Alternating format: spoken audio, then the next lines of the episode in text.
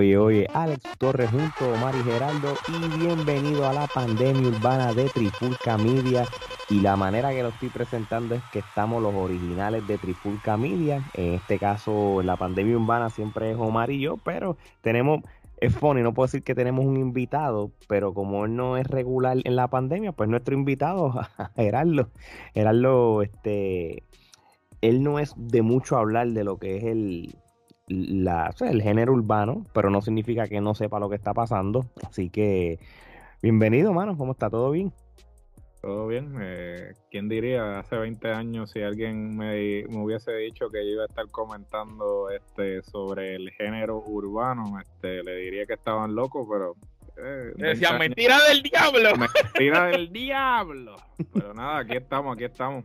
¿Tú, sabes lo que pasa con, el, con el género urbano, voy a llamarlo de esta manera, es que eh, lo que está haciendo trending, porque es la palabra que hay que usar, e, es más bien los chismes, mm, a veces hasta más de lo que es el contenido musical en los últimos 4 o 5 años. es inevitable que tú no sepas quién es cierto artista porque porque mm, todos los influencers y todas las plataformas de lo que sean los periódicos o, cualquier otra persona que tenga redes sociales con muchos followers son temas para hablar. vamos a ser realistas. Hay un montón de artistas que yo no sé cuáles son sus canciones, pero sé quiénes son por los revoluciones. ¿Es así o mal? Así mismo es, este, bueno, por, darle un ejemplo, el muchacho que está sonando ahora en las redes, Luar. Yo no sabía quién era Luar hasta que escuché que Franco el Gorila le tiró y cuando busco, él es el hijo de Brenda Robles con el merenguero de, eh, de, cuando ah. Brenda Robles era la mujer del merenguero. y, que se y Luar, de Armando, yo creo, de Armando. Y, y él es, no, Raúl Armando, Raúl, Raúl Armando, pues, sabía. Y, él es el hijo, y si te das cuenta, Lual es Raúl al revés. Así que ese es el nombre del muchacho, y el muchacho pues está empezando como artista urbano y está siendo bien sonado, eh, con muchos revoluciones y mucha controversia. Pero está sonando y están subiéndole los seguidores, así que, ¿sabes cómo es? Mira, el Mighty, así el Mighty y se volvió famoso después. Sí, no, e, eso es así. Lo que pasa es, lo siguiente, mano. Y nosotros tenemos un libreto y esto, pero mira, si esto está trending, pues hay que hablarlo también. Yo no, yo escuché la tiraera y todo, y, realmente, pues, para los gustos, los colores, no es la voz que a mí me gusta, el estilo de, ritmo y qué sé yo. Pero ese muchacho cumplió su objetivo: hacer trending y que todo el mundo hablara de él. So que lo hizo, lo logró. No importa si la canción. Bueno, mira, si lo hizo que nosotros estamos hablando de él, arrancando el programa de la pandemia urbana, teniendo un libreto, estamos arrancando con él. Imagínate si, si logró el objetivo. Sí, así, y lo logró. Pero nada, mano. Y lo más que logró un veterano como Arcángel y Franco el Gorila, que son dos veteranos, pusieran los ojos en él. Para bien o para mal, sea en controversia, sea crítica, la tiradera haya gustado o no haya gustado, ellos pusieron los ojos encima de él y la gente está googleando y buscando a ver quién es el lugar. Y ahora, pues, está cogiendo seguidores por un tuit siete llaves. Así mismo es. Bueno, pues vamos entonces para el primer tema. El clicar de la demanda de AOM Music por derechos de autor a Bad Bunny. Ay, mi madre, Omar esto está feo, mano. Este, la demanda de la compañía AO Music, AOM Music, perdón, eh, a Bad Bunny. Pero no solo es a Bad Bunny, tú sabes, esto es una demanda que yo demandaba a Bad Bunny por lo de la canción de Zafaera del disco Yo hago lo que me dé la gana de Bad Bunny por usar unos sampleos que tenían derecho de, autor, que esa compañía compró esos derechos de esa canción. Pero aquí también están demandando o están incluyendo en la demanda a Ñengo Flow, están incluyendo a Joe y Randy, están incluyendo al productor Tiny, que fue el, productor musical del tema.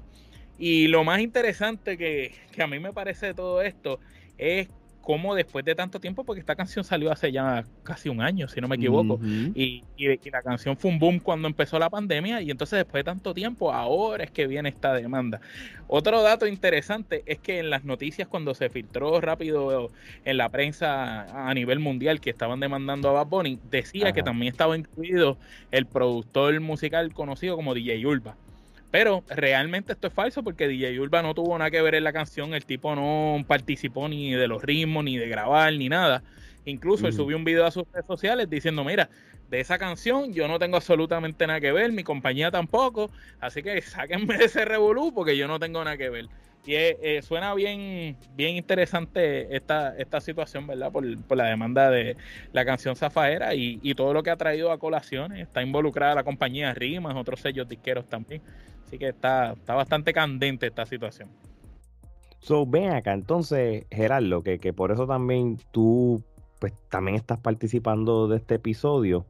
Y es por, por lo que es la parte o la cuestión legal de, de lo que lo que tiene entonces este revolú de lo de la canción de Zafaera con lo de Playeros. ¿Con, qué tú me puedes, que por lo menos desde tu punto de vista o tu opinión, que tú me, no puedes hablar de esa parte legal? Bueno, aparentemente lo que esta compañía AOM Music este, está alegando es que pues obviamente la canción Zafaera utiliza lo que le llaman el argot de la música, lo que es sampling, que es este tomar pedazos o este, estrofas eh, o sonidos eh, de, segmentos. de, de otra eh, canción y este utilizarlos este y grabar por encima o mezclarlos con otra entonces primero que nada si nos vamos atrás porque inclusive hice una hice una búsqueda Ahora mismo yo no sé dónde esta eh, famosa llamada compañía OM Music se encuentra registrada, porque por ejemplo eh, hice una búsqueda en el registro de corporaciones y no aparece ninguna corporación este, bajo ese nombre, por lo menos en Puerto Rico, quiere decir que ellos no están radicados actualmente en la isla. Lo otro es que hasta donde yo tenía entendido, quien tenía los derechos de la, eh, de la música de playero, que es lo que le llaman eh, los masters, era eh, una compañía que se encontraba en Santurce. Este, Omar, ¿cómo era? BM, BM Records, si no me BM Records, ahí en la 15. BM Records, ahí en la parada 15, en Santurce.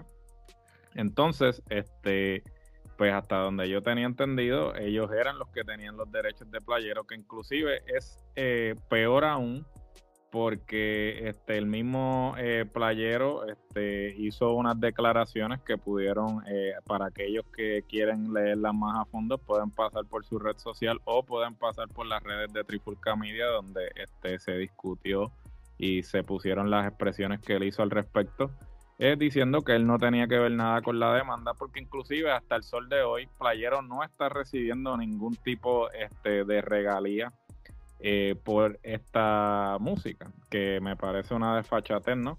Ya que pues este, esta gente, esta, esta compañía se está lucrando de las obras de, de playeros sin pagarle ningún tipo de regalías. Entonces, ahora vamos a la cuestión que yo digo que está un poquito traído por los pelos.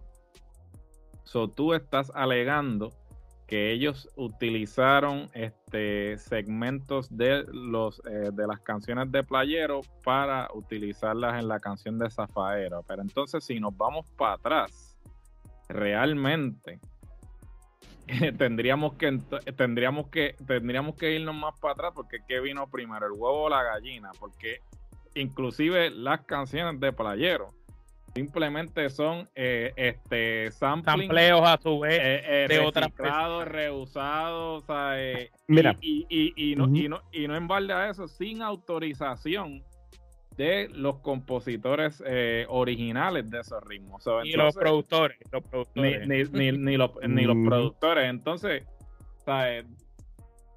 ¿Cómo, ¿cómo tú vas a alegar que, que, que robaron tu obra si de por sí la obra la obra ya venía de otro lado ya venía ya venía de otro lado. Entonces realmente cuando tú te pones a cuando tú lo pones en perspectiva obviamente cuando el género urbano en este caso pues en ese momento no era conocido como género urbano estaba comenzando era, eh, era underground, esto era, esto era algo que era eh, común en la industria y nadie lo cuestionaba porque pues eh, el aspecto legal no se discutía porque pues era música underground y obviamente pues este nadie estaba diciéndole este, ah, mira, este, estás utilizando mi, mi, mi, música, me tienes que pagar, porque ninguno de ellos realmente sabía que esto era ilegal, y si lo sabían, pues hacían de la vista larga, porque esto ha pasado por tiempo inmemorial, inclusive este, una canción tan este, famosa como lo fue Ice Ice Baby.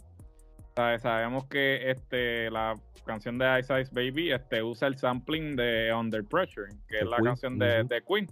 Y entonces, pues, este, ¿sabes?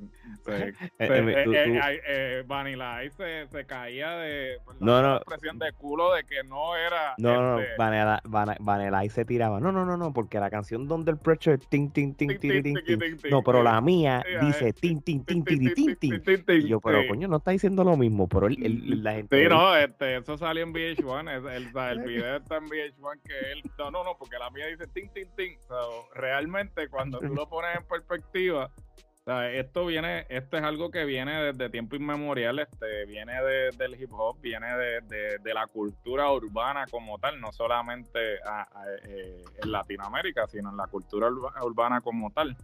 Y entonces. Así nace el underground, realmente.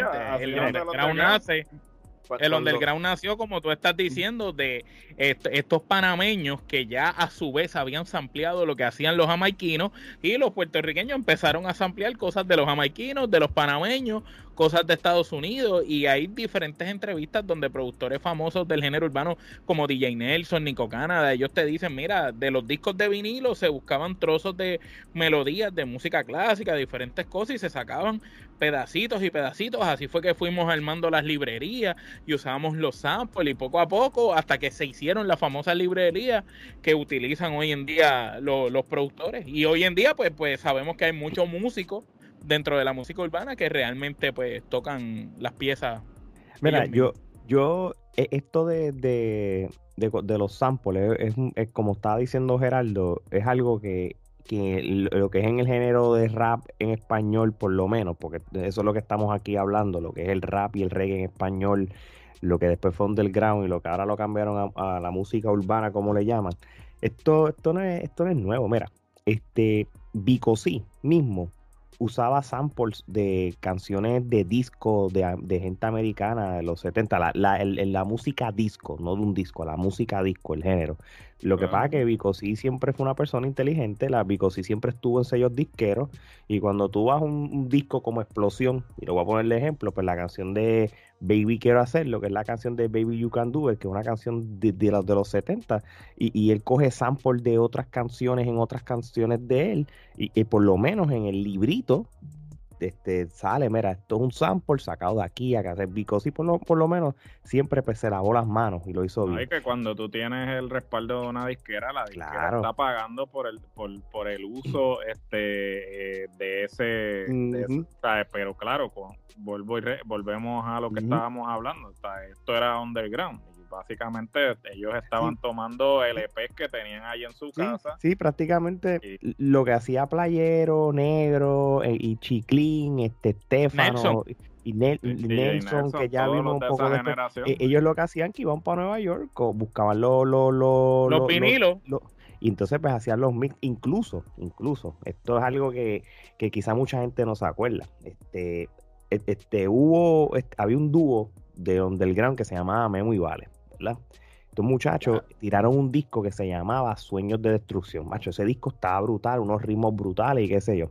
¿Qué pasa? Ya eso era cuando ya estaba, estaba más o menos para el 95, 96 salió ese disco. El problema que tuvieron ellos es que ya más o menos para ese tiempo, cuando los cantantes de música under empezaron a salir de la isla pues a presentar sus su discos, el corillo de Dinois, el corillo de DJ Eric, qué sé yo, pues cuando Memi Vale este, se dio a conocer, pues hermano, pues se riega la voz, tú sabes que en, en, Nueva York están los New Yorkers y en Chicago y toda esa gente, este, ese disco llegó en los oídos de, de Method Man, ¿verdad? El rapero Method Man, que es parte del grupo de Butan Clan, ¿verdad?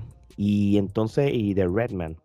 El problema es que ellos prácticamente pues cogieron y cogieron un montón de samples de, canciones de ellos prácticamente. Hicieron sus versiones de las canciones. y, y, a diferencia de otras veces, pues ellos pues se molestaron con ellos. Ellos no llegaron yo creo que a, cosas de demandas y eso porque porque para e, eso se quedó en la calle. O no, no, los tiempos de ahora, olvídate, se hubieran, hubieran metido en líos legales, pero que ya después que pasó eso, casualmente fue cuando ya los raperos de Puerto Rico empezaron, tomaron nota del asunto y dijeron, espérate, vamos a tratar de, ser un poquito originales, porque si tú escuchas estos discos de Playero 37, 38, que si DJ Manuel, Estefano, los Dinois mismo y eso, prácticamente ellos, ellos, ellos traducían en español y usaban las melodías de un montón de canciones de hip hop americano, por ejemplo. El, tú escuchas los discos de Nas, eh, eh, Ilmatic, por ejemplo, Stillmatic, todos esos discos viejos, y venía Cavalucci, papi, te cogía sabio como Clinton, que, el, que no lo sepa, la canción está brutal, pero la pista es literalmente de un disco que se llama The Firm de Nas.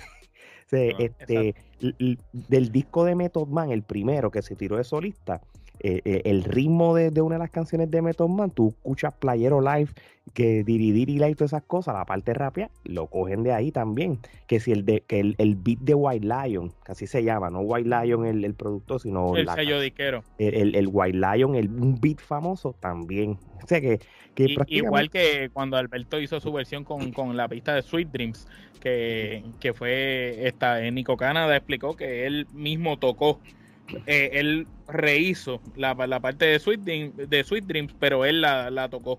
Por lo menos él, la tocó, pero, pero realmente ya eso estaba hecho, esa pieza. Lo que hizo fue como... O sea, está infringiendo como quieran derechos de autor, independientemente que la estén tocando o no. O sea, la melodía sigue siendo este una de otra, persona. de otra persona. Pero si tú escuchas esos early, esos CDs viejos de los primeros discos de underground de, de, los DJs, pues prácticamente cogían pistas de, de CDs americanos cogían las melodías de, de, canciones conocidas, por ejemplo, canciones de Fuji, pues venía este un chamaco y, usaba la misma melodía eso, pero con su letra, pero en español, pero prácticamente es Fuji, ¿entiendes? pero es que realmente eso, eh, eso es exactamente lo que se hacía en, en lo que se ha hecho en el, en el hip hop también, porque por ejemplo, o sea, eh, Dre, este, eh, la mayoría Grandmaster Flex, este, toda, la, toda esa gente los DJs en inglés han hecho exactamente lo mismo, lo único que ellos lo que tomaron fue el soul, eh, la música disco y todo eso, y entonces este el blues. El, el, blues este toma, y, graban por encima de, esas pistas que realmente esto viene de, la cultura como tal ¿sabes? lo que pasa es la, la cultura urbana la cultura, urbana, en el mundo, como tal en el mundo entero en inglés o en español siempre se ha hecho. Lo que pasa es que obviamente a medida que se fue popularizando el género pues obviamente pues eh, empezó a atraer eh, más atención de lo que es este la industria de las disqueras. Y obviamente sabemos que pues los derechos de autor en el, en el área musical eh, bueno, los derechos de autor en general este, son sumamente importantes para, los creadores de contenido. Obviamente nosotros como creadores de contenido sabemos cuáles este, estamos este, bastante familiarizados con lo que son las leyes de derechos de autor y entonces uno tiene que ser cuidadoso porque muchas veces uno puede utilizar las cosas creyendo que es eh, uso razonable y no lo es, porque muchas personas desconocen hasta qué punto pueden utilizar contenido que no es creado por ellos. Entonces, claro, ahora con las redes sociales y todo lo que este, está surgiendo, las nuevas, este, los nuevos medios y todo eso, pues mucha gente pues este, se ha tomado libertades y que inclusive eh, actualmente también pasa porque por ejemplo antes tú tenías eh, las disqueras como filtro pero ahora cualquiera tiene un estudio en una computadora que para bien o para mal este ahora mismo alguien se baja este GarageBand en una laptop y te graba un disco, que, es, que no será la calidad tipo estudio, pero te graba un disco. Antes para tú grabar un disco tenías que tener un equipo este eh, eh, para eso, o tenías que ir a un estudio. Y ahí era donde los estudios agarraban a los artistas, porque los estudios... Las horas de estudio el negocio. Las horas de, las horas de estudio era el negocio y se quedaban con los derechos de los, de los máster, porque le decían, ok, este, yo tengo tu máster, tú me grabas, eh, eh, hacían un contrato por cuatro discos, entonces cuando tú me terminas de grabar esos cuatro discos, entonces tú vas a tener eh, los derechos sobre tu máster o vas a cobrar regalías sobre.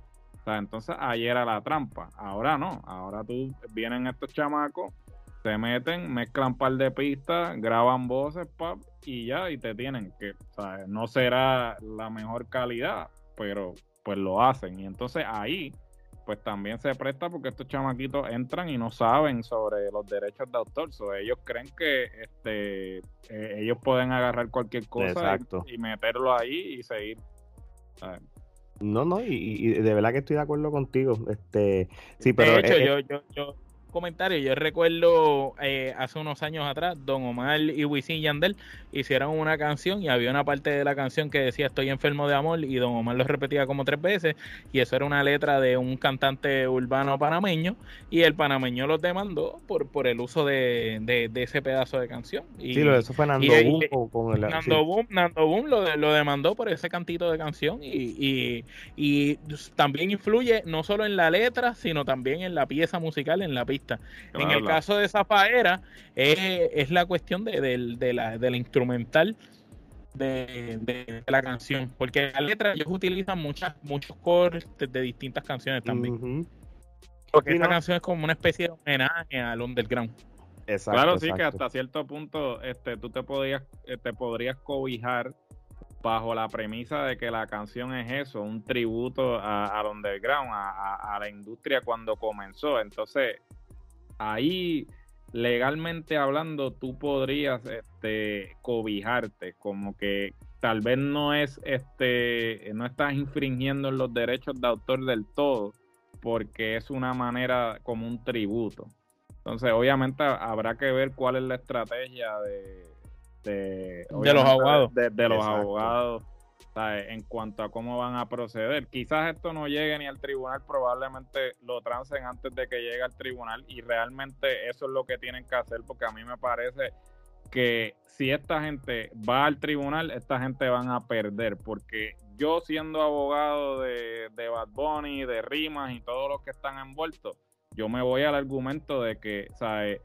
Ellos no pueden alegar que le están robando, que, están infringiendo en sus derechos de autor cuando la pieza que ellos alegan infringió en esos derechos de autor mucho antes sin pagarle a los respectivos autores del contenido que ellos utilizaron.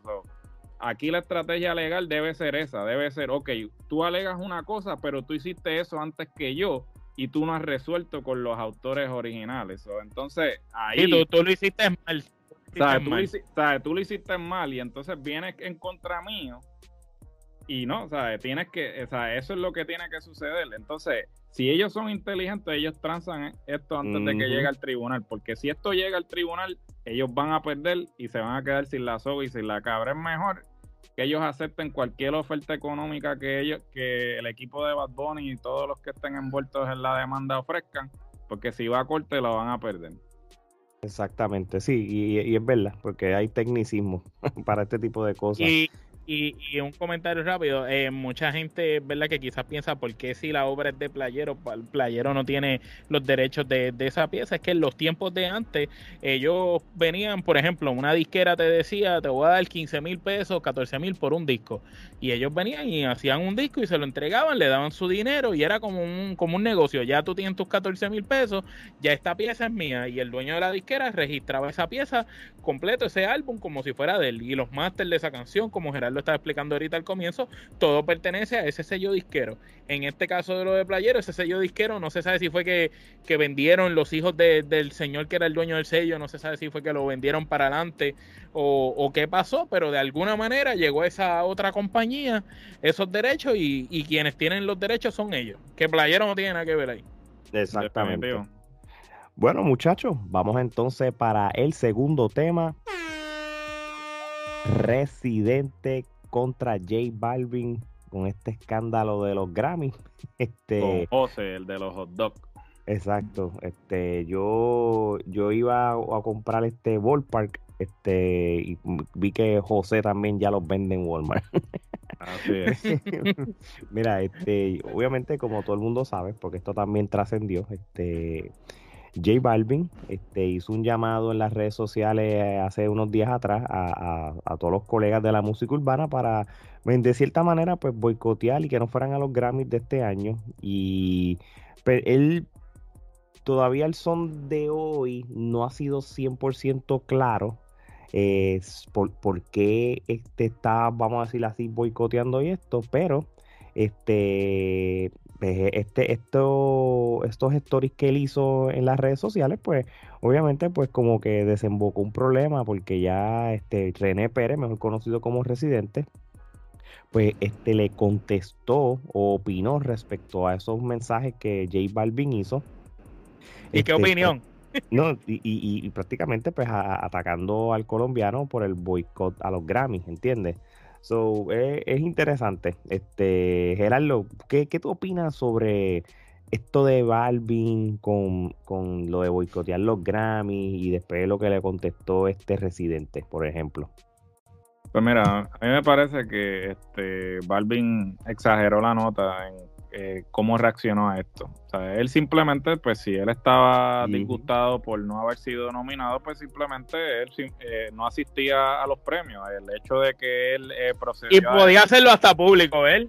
Él podía, hacerlo público, podía... Claro, no, voy no, voy, a asistir a los premios y eso era una decisión personal de él y pues se le respeta, pero entonces cuando él procede a decir que boicoteen los premios, simplemente porque él no está nominado, entonces ahí tú te quedas como que, pero ven acá, pero ¿por qué él está haciendo ese llamado cuando sabemos que hay otras personas del género que están nominadas? Inclusive el comentario que hizo Residente, que le van a estar dedicando eh, la ceremonia a Rubén Blades, y yo creo que pues obviamente todo el que es este parte de la industria musical, este, de alguna forma u otra, eh, le debe algo a Rubén Blades o ha escuchado de Rubén Blades y quién mm, no va a querer estar presente ese día que así mismo es.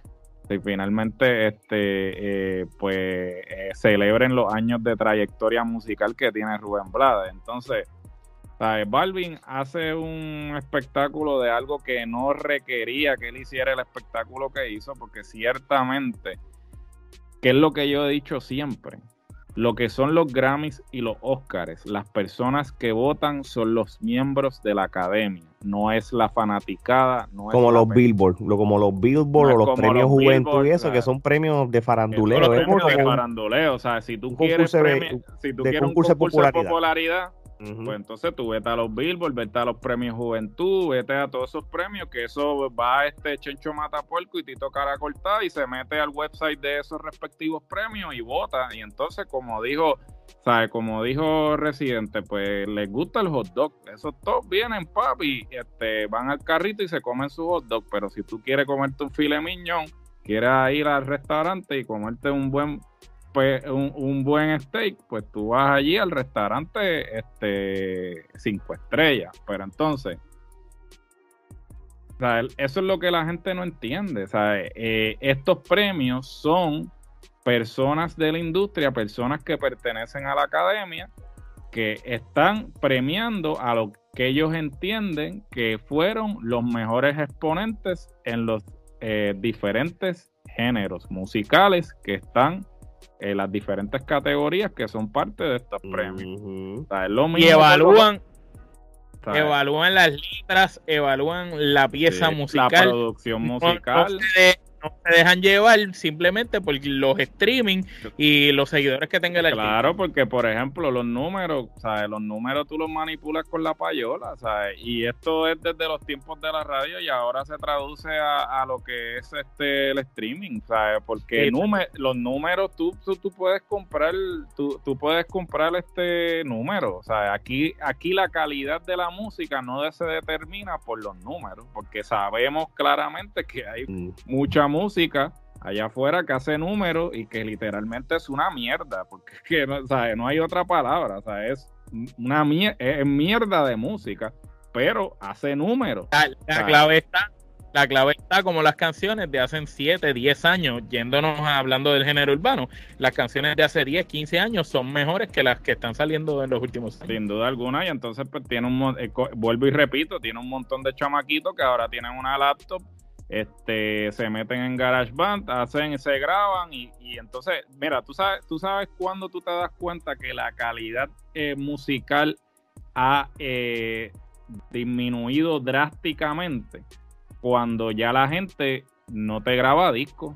Ahora los artistas son artistas de sencillo.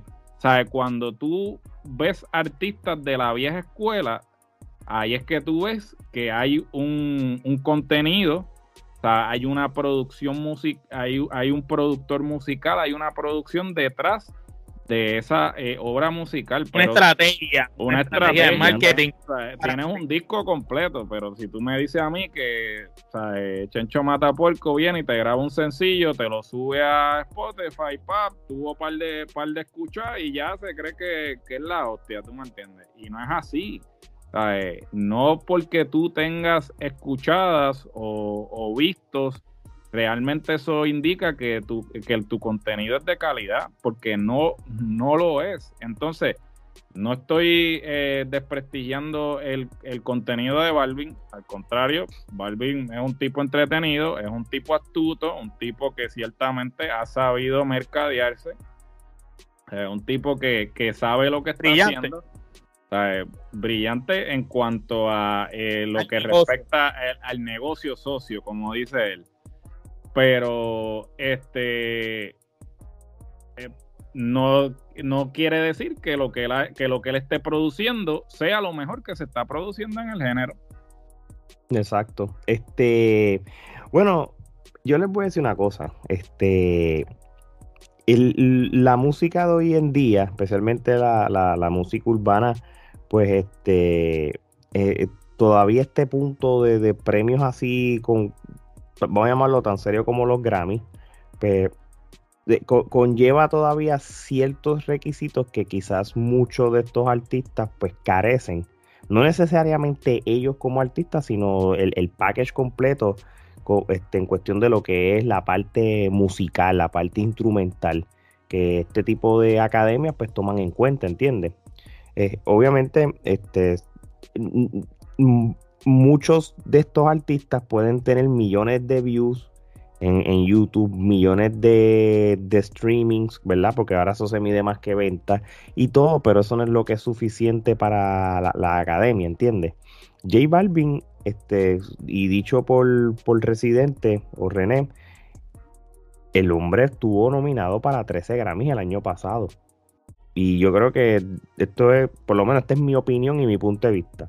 Él está mordido porque de, las 13 nominaciones solamente ganó un solo premio. Entonces, él, él quizás lo que le, chocó de que dice, contra de las 13 nominaciones, por lo menos me debe haber ganado 5 o 6, pero solamente se ganó uno. Y eso parece que, que le siguió maquineando. Y, y, según él, yo creo que él está, él está nominado para, tiene una nominación de la canción de Agua. O, so, este, so, él, tiene una nominación, pero yo creo que él todavía está este mordido de, de lo del año pasado, ¿entiendes? Y eso, eso, es mi opinión, eso es todo. Y eso es lo que quizás hasta mucha gente en, en otras plataformas, en, programas de televisión y radio, pues llegan a la conclusión, ¿entiendes? So, realmente, eh, no sé, y obviamente pues Residente es una persona bien pasional, lo, que es la música eh, como tal, tú sabes, él, él, él, es, bien, es un conocedor de, de músicas folclóricas o tradicionales de, de muchos países latinoamericanos y todo y, y, de lo que conlleva. Y, y, por qué digo esto? Porque los, los, Grammys y los Grammys latinos, pues lo que resalta son muchos de estos eh, tipos de grupos o bandas o, música de que instrumentalmente, eh, eh, más el tipo de voz o el tipo de ritmo, es el package suficiente para que sea nominado para unos Grammys. Por eso es que Residente pues resalta mucho, muchos grupos folclóricos eh, cuando, cuando defiende el punto de los Grammys y eso, y, cosas de que quizás alguien como J Balvin no, no, sigue o no, entiende. No, y que no necesita, porque mm. es lo que dice Residente, y ahí yo se la doy a Residente, ¿sabes? Tú tienes grupos que dependen de esta presentación o de esta nominación para obtener la exposición necesaria para poder irse de gira, para, eh, para poderle pagar a sus respectivos músicos y esas para cosas. Traer comida a la casa. Para traer comida a la casa, ¿sabes? Porque no todo el mundo tiene la exposición que tiene Balvin. Entonces, ¿sabes? es como que quieres como que acaparar todo. Mire, mi hermano, deja que esas personas que eh, dependen de, de, estos premios para tener la exposición necesaria para poder este, seguir haciendo música, porque hay personas que desafortunadamente hacen buena música, pero no pueden vivir de la música, porque lamentablemente lo que genera dinero no siempre es lo que este es la eh, calidad es la calidad y entonces me parece ¿sabes? vuelvo y repito ¿sabes? si Balvin tenía algún tipo de problema con los premios pues simplemente di no voy a los premios pero hacer esas expresiones de que boicoteen los premios simplemente como dice Alex, porque está mordido. Pues entonces, Nadie, nadie del género urbano lo, lo apoyó. nadie lo apoyó porque. Cogió ráfaga, cogió pues, ráfaga. Al contrario, o sea, ahora mismo, y, y, y, como di, y, como digo una cosa, digo otra. El tipo es astuto, porque el tipo ha aprovechado la controversia y este se ha puesto a vender mercancía a diestra y siniestra y, y está, y está sacándole punta al asunto, a la controversia. y, bien por él, ¿sabes? Como, como le dijo Residente, el, negocio, el negocio socio, ¿sabes? Tú, Pero Residente lo mató con lo que le dijo. Mientras tú aprovechaste la controversia para hacer la mercancía de los hot dogs y vender mercancía, yo la aproveché para regalarle mi cerveza, o sea, mi producto, regalárselo a los carritos de hot dogs de mi isla para que se lo regalaran a las personas que compraran un hot dog. Y acá en Puerto Rico la cerveza de residente tiene un costo de 3 dólares más o menos. Entonces el hot dog no te cuesta 3 pesos. O sea que la gente está pagando mm, como 3 pesos por un hot dog o menos de 3 pesos, como 2 pesos por un hot dog y le están regalando ya la, cerveza de residente que vale más que el mismo hot dog. Tú sabes.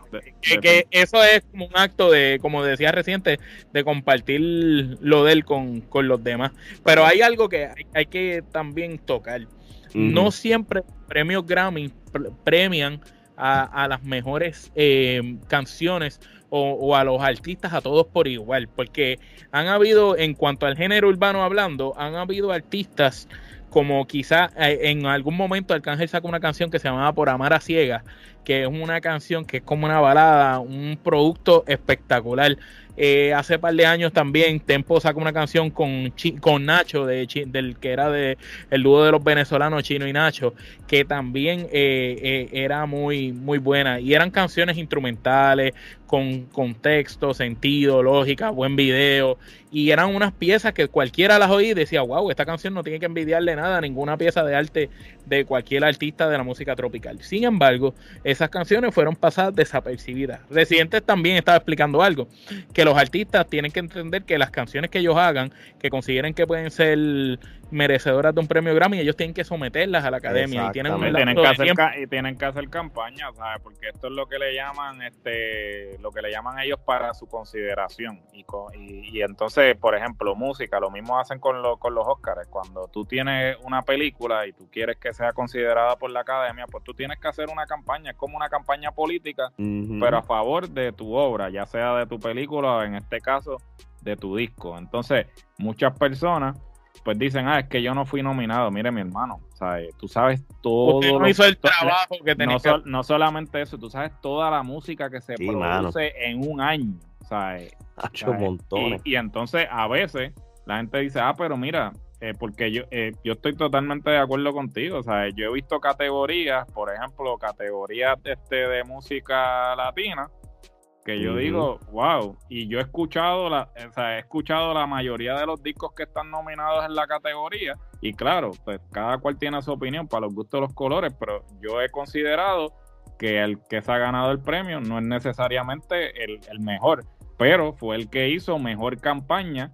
La diligencia, hizo la, diligencia. Hizo, la diligencia para que la academia considerara su, su disco. Entonces, a veces este, eh, no es eh, es como dicen, a veces el esfuerzo sobrepasa el talento. A veces tú puedes ser talentoso, pero el que se fajó este, metiéndole el disco por ojo y boca nariz a la academia es el que se lleva el premio. Y tú sabes quiénes son ejemplos de eso, eh, Daddy Yankee Daddy Yankee versus Don Omar, la famosa controversia, ¿quién es el mejor? Ante los ojos de todo el mundo, Don Omar es el más talentoso, el más versátil, el que puede montarse en cualquier tipo de, de música y quedar bien. Sin embargo, Daddy Yankee tiene más disciplina, Daddy Yankee ha sido más consistente y con el pasar de los años siempre se ha mantenido ahí sin fallar. La consistencia de Daddy Yankee y su disciplina ha hecho de que él sea quizás el exponente más respetado dentro de la industria musical, a diferencia de, su contraparte en este momento, que podríamos decir Don Omar.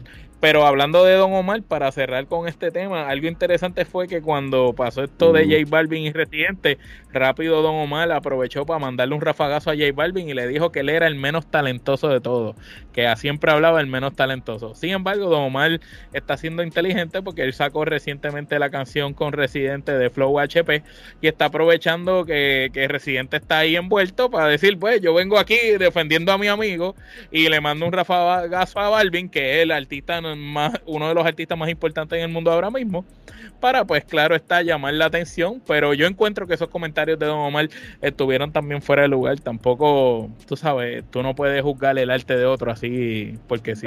definitivo, pero o sea, ciertamente como tú dices, lo que quiere es montarse en la, la guaguita y ciertamente pues este está trayendo atención a sí mismo, que ciertamente pues este está haciendo la diligencia. Está, haciendo, la diligencia. Está haciendo la diligencia, ahí está, esa es la palabra. Sí, no, y, y, prácticamente se metió de presentado. que puedo decir por lo menos Don Omar. no, no, es que Residente necesitaba vaqueo, él mismo solo lo, lo, lo hizo. Oye, pero.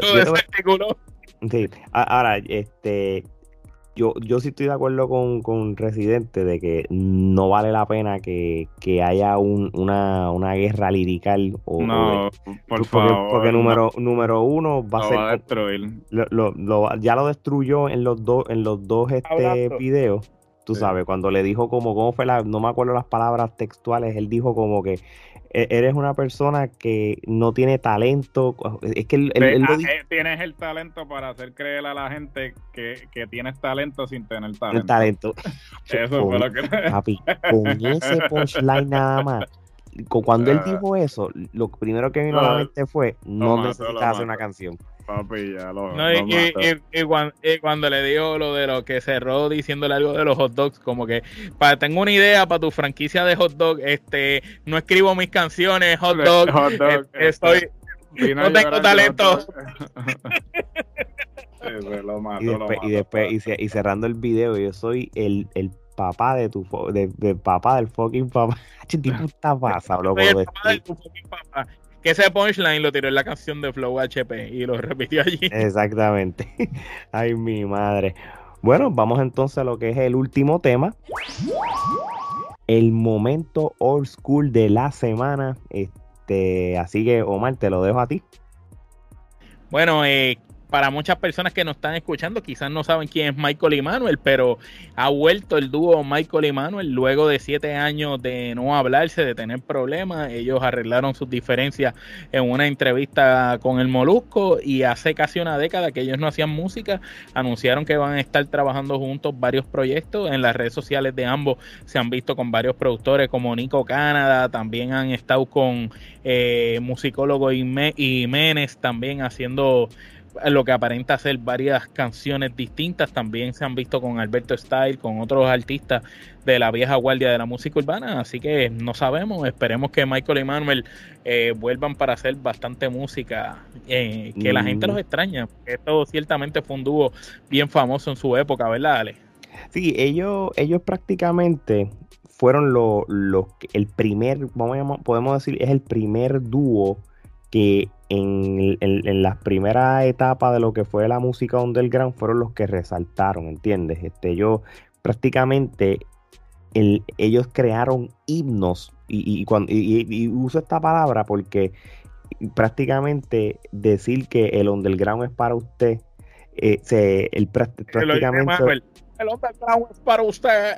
Sí, que tú sabes, ellos, ellos usaron ciertas frases, ciertos punchline y, ciertas canciones que se convirtieron en himnos de lo que lo que representa la, la música underground. si tú quieres, si, si, yo, yo, soy uno de los que cuando pienso en música underground, los primeros que me vienen a la mente son Michael y Manuel. Y, y número dos, este, ellos se complementaban, ellos ambos tienen unas voces súper peculiares. O sea, no, no se parecen a ninguno. Y ellos tienen un estilo que ahora mismo, si ellos tiran música nueva, este, e, ellos están este, en, en, los cae con el tiempo de ahora.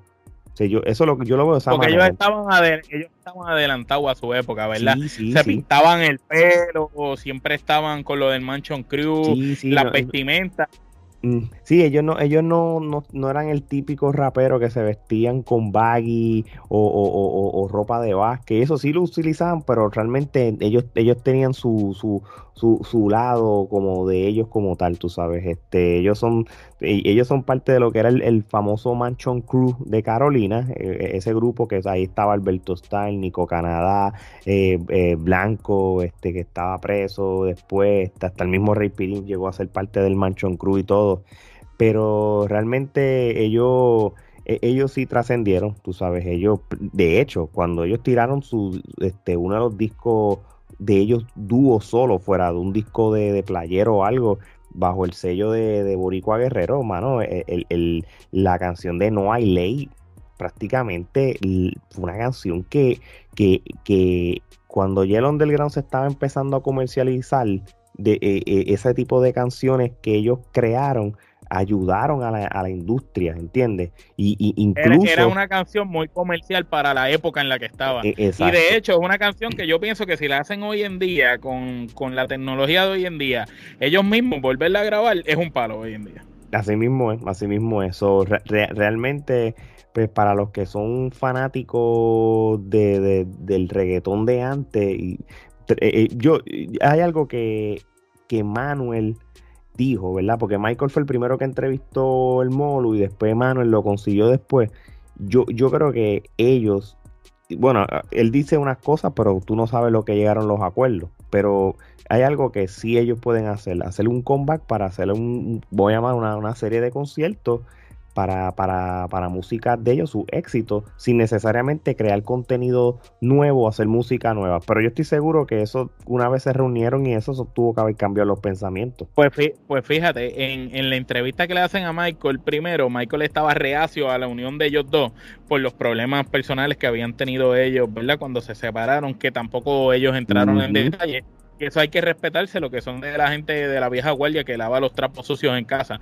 A pesar de que dijeron que tenían problemas el uno con el otro, jamás lo divulgaron públicamente, ninguno del otro. Entonces, cuando Molusco entrevista a, a, Manuel, Manuel dice que él le pide disculpas, se ofendió a, Michael y, y, que él le interesaba arreglar las cosas con él y, y, hacer cualquier cosa a Michael y Manuel, aunque fuera un tour pequeño de un año, una cosa así. Pero entonces Michael después en otra entrevista dijo como que yo no estoy para arreglar las cositas, para un tourcito que tú te busques una funda cuando yo llevo todos estos años fastidiándome el lomo solo negativo. Tú sabes, si tú vuelves, debes volver de verdad. Y en la última entrevista que hizo Molusco con ellos, porque lo sentó a los dos cara a cara, esa fue una de las preguntas, que si eh, era cuestión de un año, dos añitos, o era algo a largo plazo. Y, Manuel dijo que sí, que era a largo plazo y que estaban puestos para hacer quizás un reencuentro de ellos, de, como tú dices, un tour de los éxitos, pero también de hacer cosas nuevas y música moderna. Y recordemos que ellos eran conocidos como los reyes del underground en su momento y ahora que está de vuelta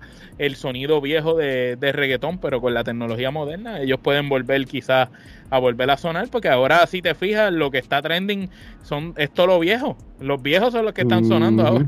No, así mismo es, de verdad que sí. So, vamos a ver con, con, qué ellos vienen ahora mismo con, con, con este pues, reencuentro como tal.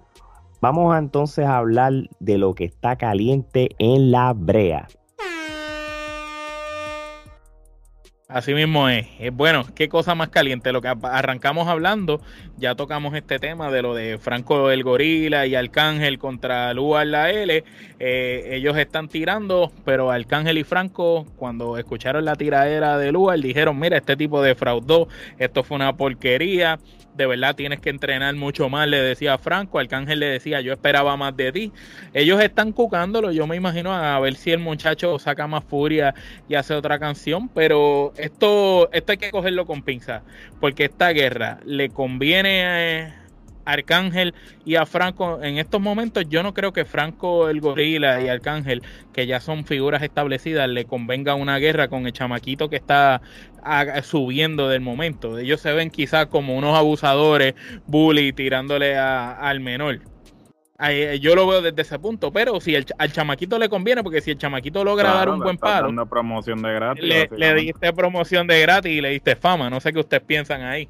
Bueno, esto es sencillo. Eh, yo he seguido las tiraderas desde la era del underground y, y yo creo que y entiendo la parte de Arcángel en los comentarios como que quizás él en otras palabras dice mira te falta mucho este para yo perder mi tiempo y responderte con una tiradera pero de igual manera tú puedes ser astuto y puedes tener la mentalidad y la veterinaria para contestarle este, quizás con una canción mucho más corta y con dos o tres punchlines y lo acabaste, ¿entiendes? No, sin pasar trabajo. Yo creo que él tiene la habilidad, al, Arcángel, de hacer eso. Si él se va por esa línea, mano, vestirale y ya, tú sabes. El problema no Pero acuérdate que si le tira el chamaco le va a tirar después. y no solamente le estás dando promoción de gratis, te le estás dando promoción a un tipo que, como dijimos al principio, o sea, si no fuera por la controversia que que está pasando, nadie sabría quién es ese chamaquito. Ese chamaquito salió de. Es más, cuando yo vi la noticia, yo me quedé como que, ¿quién carajo es este?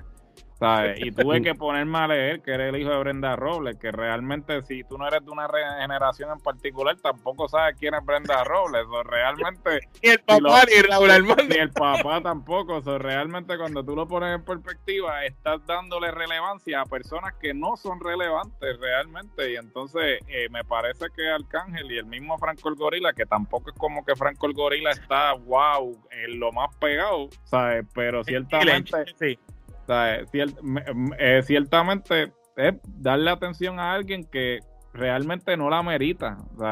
ese es mi punto de vista, no sé, digo yo. Digo, pero no, no, yo, yo, tengo la esperanza porque yo hubiera querido que Arcángel le dijera, ¿quién eres tú? ¿El hijo del merenguero o, o, el hijo de la mamá que fue Universal y se robó los souvenirs? Eh, pero ya se, lo, ya se lo, tiró, ya se lo tiró, ya por, Franco, Franco se lo tiró. Franco, Franco se lo tiró. Se lo tiró, pero por, lo menos para, una canción quedaría brutal. Franco, el gorila le hizo una canción en una parte donde sale eso de Disney y le dice, mira, ahora que tú estás roncando que tienes chavo y que tienes tanto dinero, porque tú no vas a Disney y pagas lo, lo que tu, lo que tu maíz se robó en tu coche cuando tú eras bebé. Así mismo, ¿eh? pues vamos a ver en qué, en qué queda esto ya creo que le hemos dado demasiado a, ese muchacho. Así que, oye, Gerardo, ¿qué más está ocurriendo en la caliente en la brea?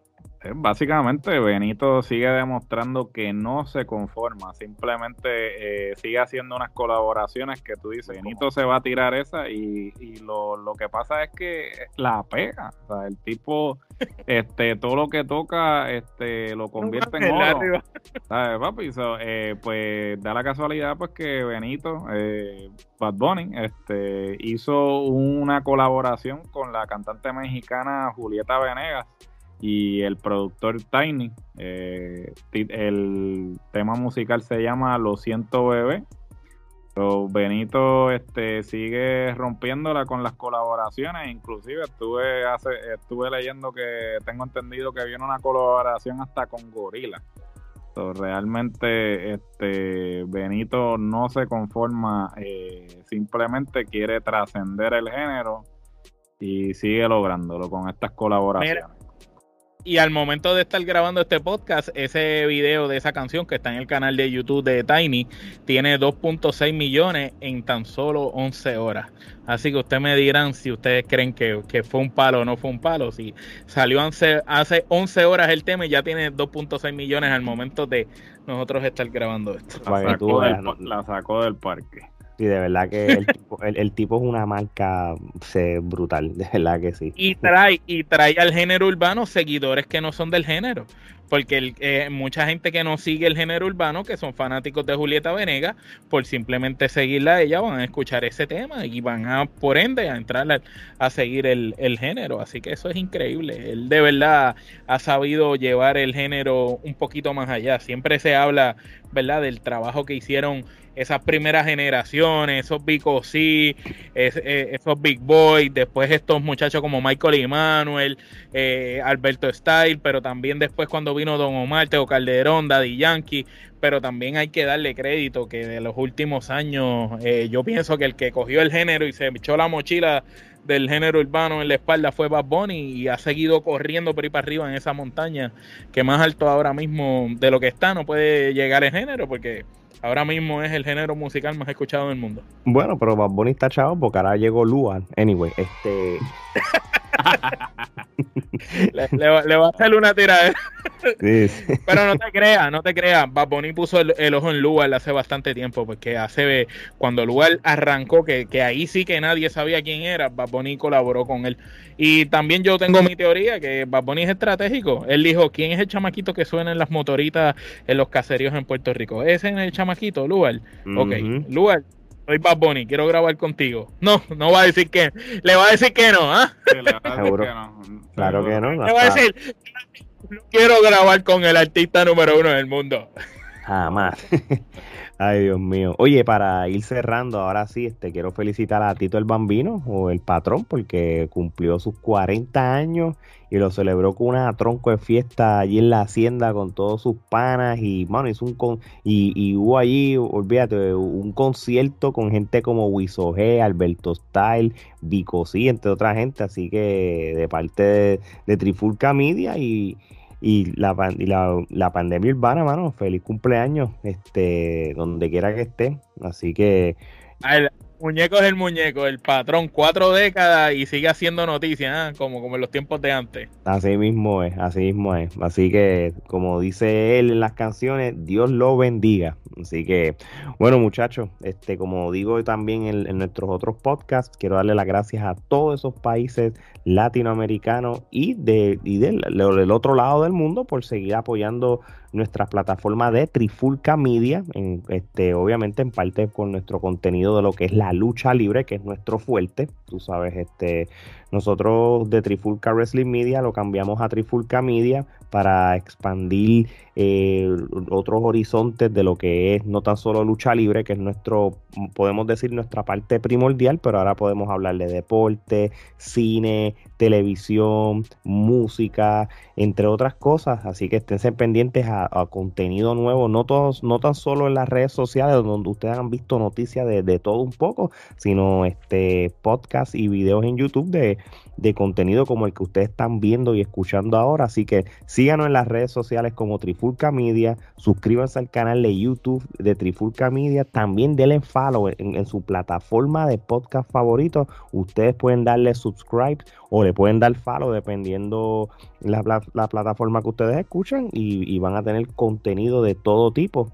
Así que recuérdense, gente, nosotros no somos regionales, sino internacionales. Así que de parte de Omar Geraldo y Alex, esto es hasta la próxima.